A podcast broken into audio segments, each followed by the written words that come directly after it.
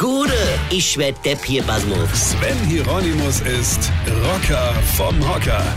Ich habe euch ja gestern schon erzählt, dass wir Deutschen echt gut unterwegs sind, also was Humor betrifft. Und hier kommt jetzt der Beweis. Da lese ich doch, Wirtschaftsminister Peter Altmaier, das ist übrigens der Typ, der Model gestanden hat bei der Kampagne Ich bin zwei Öltanks, ja. Also, der will die Forderung des Bundesverbandes der deutschen Industrie zur Errichtung eines Weltraumbahnhofs in Deutschland prüfen. Zitat: Raumfahrt begeistert viele Menschen und sichert 1000 Arbeitsplätze in Deutschland. Raumfahrt. Genau, das ist ja unser dringendstes Problem. Ich meine, wenn wir schon Individualverkehr aufgrund des Klimawandels verteuern, dann lass uns ruhig Rakete ins All schießen, die bei einem Start mehr CO2 freisetze als sonst irgendwas. Eine super Idee. Wir können keine Flughäfen bauen, keine Bahnhöfe, keine Züge, in denen die Klimaanlage funktioniert.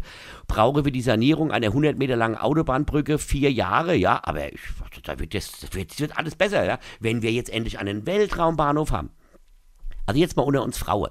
Für was brauchen wir denn bitteschön einen Weltraumbahnhof? Und vor allem, wo soll der denn hin? Wir kriegen keine Windräder gestellt, weil Opa Meier klagt. Wir kriegen keine Autobahn gebaut, weil der Frosch Sobius Talinemius dort leicht. Ja? Aber ein Weltraumbahnhof, den will doch jeder in seinem Vorgarten haben. Ich meine, wer hat nicht schon mal davon geträumt, in seinem Garten einen Satellit ins All zu schießen? Klar haben die Chinesen, die Russen oder die Amis Weltraumbahnhöfe, die haben aber auch Platz. Da ist es doch scheißegal. Das ist hunderte von Meilen auch nichts drumherum.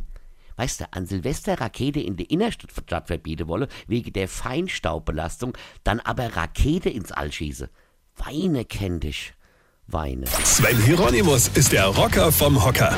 Hier, warte mal, Kollege, vergesse mal der Rett nicht. Aber ich wollte noch darauf hinweisen, und zwar jetzt am Freitag, am 25.10. spiele ich mein Soloprogramm als ob im Bürgerhaus in Bürstadt und am Sonntag, am 27.10. in Koblenz auf der Festung Ehrenbreitstein. Es gibt da noch ein paar Karte. So, und jetzt weitermache. Eine kennt dich. Weine. Infos und Tickets auf rb1.de.